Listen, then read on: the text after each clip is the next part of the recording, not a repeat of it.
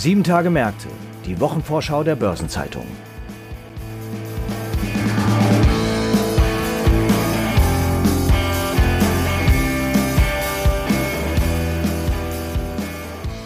Herzlich willkommen zu einer neuen Folge von Sieben Tage Märkte, dem Wochenausblick der Börsenzeitung. Wir haben heute die Kalenderwoche 32 im Fokus und werfen in den nächsten etwa 20 Minuten unter anderem einen Blick auf die Quartalsberichte von der KfW Bankengruppe, E.ON, ThyssenKrupp und TUI.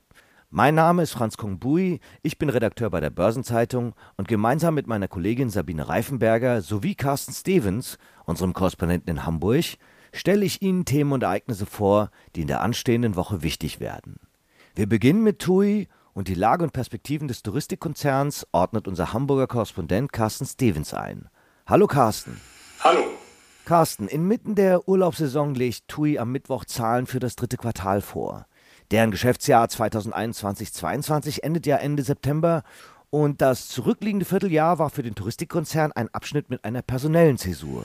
Ja, richtig. Am 24. Juni hat der Touristikkonzern bekannt gegeben, dass Friedrich Jussen zum Ende des Geschäftsjahres, also zum 30. September, seinen Posten als Vorstandsvorsitzender aufgeben wird, nach dann ja, ungefähr fast genau zehn Jahren, aber auch vorzeitig. Äh, Jussen, dessen Vertrag bis 2025 läuft, nutzt ein Rücktrittsrecht, das ihm im Zusammenhang mit den staatlichen Maßnahmen zur Stabilisierung des Unternehmens nach Beginn der Corona-Pandemie eingeräumt worden war. Okay, äh, Jussen verlässt also das Unternehmen in weiterhin schwierigen Zeiten. TUI hat die gravierenden Folgen der Pandemie ja noch nicht komplett hinter sich gelassen, aber der Konzern ist jetzt aus dem Gröbsten raus, oder?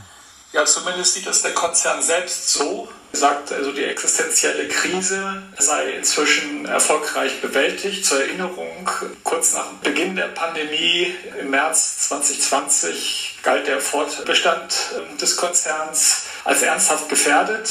Der Konzern musste ja bekanntlich mit staatlichen Milliardenhilfen geschützt werden, weil Umsätze und Geschäft über Nacht, kann man sagen, weggebrochen sind. Das sei jetzt überstanden, dieser Überlebenskampf sei nun überstanden, sagt Jusen. Er habe sich dabei auch in besonderer Verantwortung gesehen. Jetzt sagt er und auch andere, beginne für die TUI äh, ein neues Kapitel mit der Rückkehr zur Normalität und profitablem Wachstum aber natürlich auch mit Hausaufgaben, die aus der Krise stammen, nämlich Schuldenabbau, Bilanzstärkung und weiterer Umbau. Damit wird sein Nachfolger dann weitermachen müssen. Dieses neue Kapitel, von dem nun die Rede ist, wird ja geprägt sein, wie du schon sagst, von einigen Hausaufgaben, eigentlich Herkulesaufgaben. Wie ist denn TUI personell jetzt aufgestellt? Ja, also Nachfolger von Jusen wird Sebastian Ebel ab 1. Oktober. Das ist der aktuelle Finanzvorstand und man kann sagen, ein Konzern-Urgestein, ein langjähriger Tourismusmanager, der das Unternehmen immer auswendig kennt. Insofern kann man schon ja, davon ausgehen, dass die TUI-Spitze sehr gut besetzt sein wird. Zumindest äh, gibt es ein hohes Maß an Kontinuität an der Spitze von der TUI. Nun gab es ja im vergangenen Quartal einen kräftigen Kursrutsch. Was war denn die Ursache hierfür und wie sieht es mit dem Vertrauen des Kapitalmarkts in die nächsten Schritte des Konzerns aus? Ja, in der Tat ist die Aktie der TUI an der Londoner Börse, wo ja die Hauptnotiz ist, im dritten Geschäftsjahresquartal um ungefähr 45 Prozent abgerutscht. Auslöser, kann man sagen, war eine Mitte Mai bekannt gegebene weitere Kapitalerhöhung infolge der Pandemie. Diese Kapitalerhöhung hatte den Zweck, die Erlöse zur Ablösung von staatlichen Unterstützungsmaßnahmen einzusetzen, zuzüglich fälliger Zinsen. Also konkret wurde eine sogenannte Stille Einlage 2 an den staatlichen Wirtschaftsstabilisierungsfonds WSF zurückgeführt. Zudem wurden weitere KfW-Kreditlinien reduziert. Die stehen jetzt noch mit 2,1 Milliarden Euro in den Büchern. Man muss aber auch sagen, die Aktie hat sich von diesem Niveau Ende des dritten Quartals noch nicht weit entfernt. Und Analysten nehmen nach wie vor eine überwiegend äh, skeptische Haltung ein. Also positive Einschätzungen sind im Augenblick nach wie vor Fehlanzeige, obwohl das Unternehmen ja permanent eigentlich Zuversicht zeigt. Ja, der Konzern sieht sich ja auch auf dem Weg des Schuldenabbaus im Plan. Siehst du denn das ähnlich optimistisch und wie schätzt du die Perspektiven mit Blick auf das operative Geschäft ein?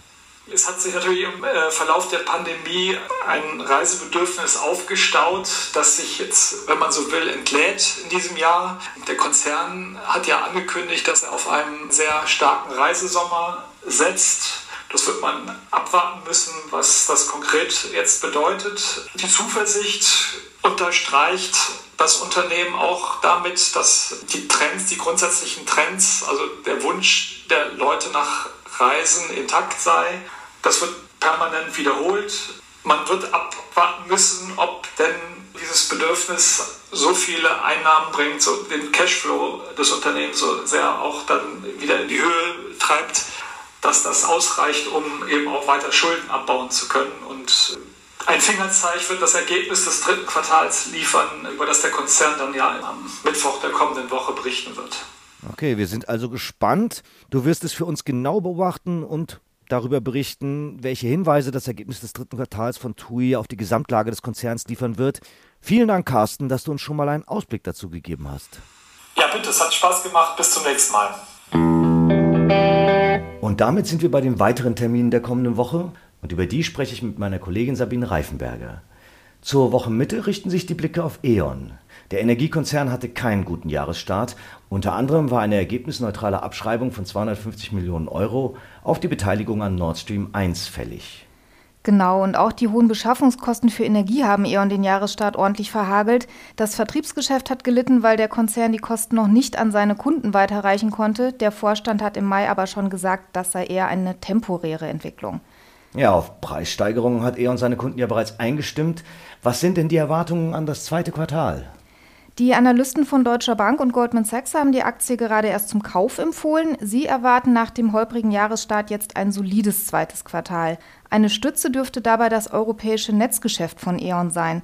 Das beschäftigt sich mit Ausbau, Wartung und Instandhaltung von Strom- und Gasnetzen und erzielt derzeit den Großteil des operativen Ergebnisses. Auch die Digitalisierung von Netzen soll für Wachstum sorgen. E.ON hat zuletzt mehrfach Mehrheitsanteile an Startups übernommen, die auf intelligente Steuerung und digitales Netzmanagement spezialisiert sind. Zuletzt ist der Bereich Glasfaser in den Fokus gerückt. Genau, E.ON hat gerade erst ein Joint Venture gegründet, zusammen mit dem Finanzinvestor Ineo Infrastructure Partners. Dafür ist Ineo mit 50 Prozent bei der E.ON Enkeltochter Westenergie Breitband eingestiegen. Ziel dieses Joint Ventures ist es, mehr als 1,5 Millionen Haushalte und Großkunden in Deutschland mit Glasfaser-Breitbandanschlüssen zu versorgen. Die Transaktion soll dann im vierten Quartal abgeschlossen sein. Ebenfalls zur Wochenmitte berichtet die KfW über das zweite Quartal. Die Staatsbank rückt ja in Krisenzeiten immer besonders in den Fokus. Das stimmt, allerdings dürfte in den Zahlen zum zweiten Quartal von einer Ausnahmesituation eher wenig zu sehen sein. Bankchef Stefan Wintels hat vor zwei Wochen schon verkündet, dass das zweite Quartal wenige Kreditausfälle und auch einen geringen Vorsorgeaufwand zeigen wird. Und auch das Hilfsprogramm für deutsche Unternehmen, das Folgen des Krieges in der Ukraine abfedern soll, ist bislang offenbar nur wenig beansprucht worden. Die KfW hat doch kürzlich dennoch mitgeteilt, dass sie mehr Mittel am Kapitalmarkt aufnehmen wird als ursprünglich geplant. Der Refinanzierungsrahmen für das Jahr 2022 liegt nun bei 90 Milliarden Euro. Ursprünglich waren 80 bis 85 Milliarden Euro angepeilt. Das ist richtig und begründet hat sie den hohen Refinanzierungsbedarf mit ihrem Neugeschäft. Bereits Anfang Februar, also noch vor Ausbruch des Kriegs in der Ukraine, hatte Bankchef Wintels das mögliche Neugeschäft auf bis zu 100 Milliarden Euro beziffert. Außerdem liegen derzeit auch Förderkredite für energieeffizientes Bauen und für Sanieren von Wohnhäusern auf hohem Niveau. Die vergleichsweise unspektakuläre Ausgangslage im zweiten Quartal klingt ein wenig nach der Ruhe vor dem Sturm. Inzwischen hat der Energiekonzern Uniper eine Milliardenhilfe der KfW in Anspruch genommen, die im dritten Quartal durchschlagen dürfte. Zum einen das und dann kommt noch eine weitere Sorge hinzu, die hohen Energiekosten und auch mögliche negative Effekte, wenn es eine neue Corona-Welle geben sollte, könnten die Konjunktur in Deutschland weiter ausbremsen. Das würde dann auch wieder die Zahl der hilfsbedürftigen Unternehmen in die Höhe treiben und natürlich auch das Risiko von Kreditausfällen erhöhen. Am Donnerstag legt ThyssenKrupp seinen neuen Monatsbericht für das Geschäftsjahr 2021-22 vor. CEO Martina Merz hat dem Industriekonzern ja einen Umbau verordnet. Das hat sie in der Tat. Der ist allerdings nicht so schnell vorangekommen, wie er hofft. Die Wasserstofftochter Nucera beispielsweise würde ThyssenKrupp gern an die Börse bringen. Derzeit ist allerdings das Börsenumfeld zu schlecht. Im Juni hat der Konzern deshalb verkündet, den IPO zunächst nicht weiter zu verfolgen. Er bleibt aber nach wie vor die bevorzugte Option. ThyssenKrupp hält derzeit 66 Prozent an Nucera, die restlichen Anteile liegen beim italienischen Partner Denora. Mit dem Börsengang wollte ThyssenKrupp bis zu 600 Millionen Euro einnehmen. Das ist ja nicht die erste Verzögerung. Bereits seit längerem liebäugelt ThyssenKrupp ja auch mit einem Spin-off seiner Stahlsparte. Der liegt jedoch ebenfalls vorerst auf Eis. Genau da sind ThyssenKrupp die Folgen des Kriegs in der Ukraine in die Quere gekommen. Schon im März hatte ThyssenKrupp mitgeteilt, dass die wirtschaftlichen Unsicherheiten Folgen für die Verselbstständigung des Stahlgeschäfts haben. Und man ist zwar weiterhin davon überzeugt, dass die eigenständige Aufstellung sehr gute Zukunftsperspektiven eröffnet. Es hieß damals aber auch, dass man sich eine Aussage zur Machbarkeit mit Blick auf die Rahmenbedingungen nicht mehr zutraue. Ja, als Industriekonzern sind für ThyssenKrupp derzeit auch die hohen Energie- und Rohstoffkosten ein Thema. Die Prognose für den Free Cashflow vor M&A hat der Konzern im März insbesondere wegen der steigenden Rohstoffpreise bereits ausgesetzt. Die hohen Preise für Energie und Rohstoffe sind in der Tat ein großer Unsicherheitsfaktor. Manches konnten die Stahlhersteller an ihre Kundschaft weiterreichen. Die Strategie ist allerdings auch endlich und das konjunkturelle Umfeld wird weiterhin trübe bleiben. Investoren und Analysten warten jedenfalls gespannt darauf, welche Spuren diese Gemengelage in den Zahlen des jüngsten Quartals bereits hinterlassen hat. Und was bewegt die Märkte sonst noch in der kommenden Woche? Am Dienstag bleibt die Börse in Singapur wegen eines Feiertags geschlossen.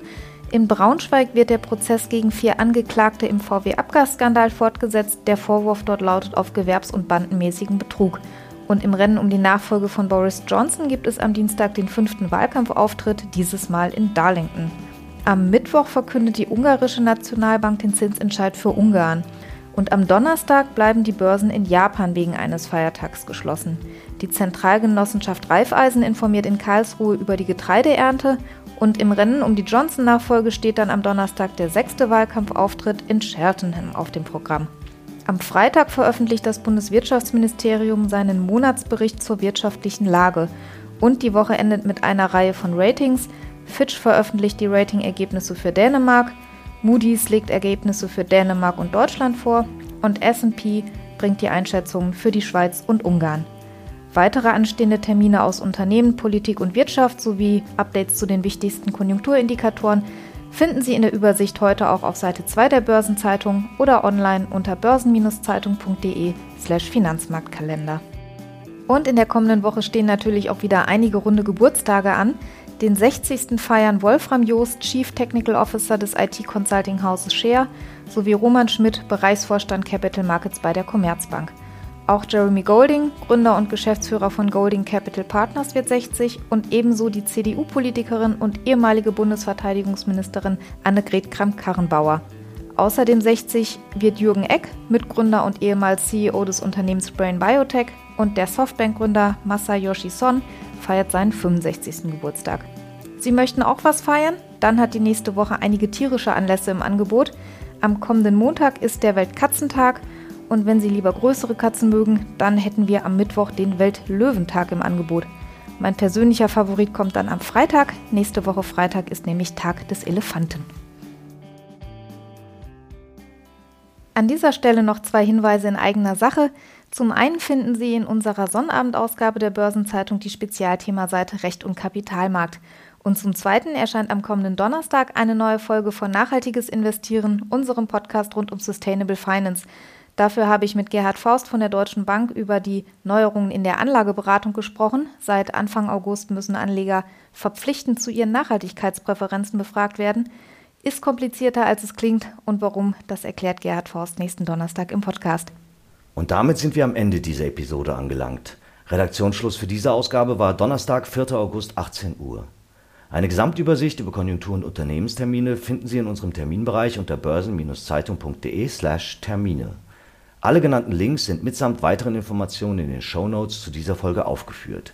Und wie stets wünschen wir Ihnen an dieser Stelle einen guten Wochenabschluss und ein erholsames Wochenende. Wir hören uns nächste Woche Freitag wieder. Bis dahin machen Sie es gut.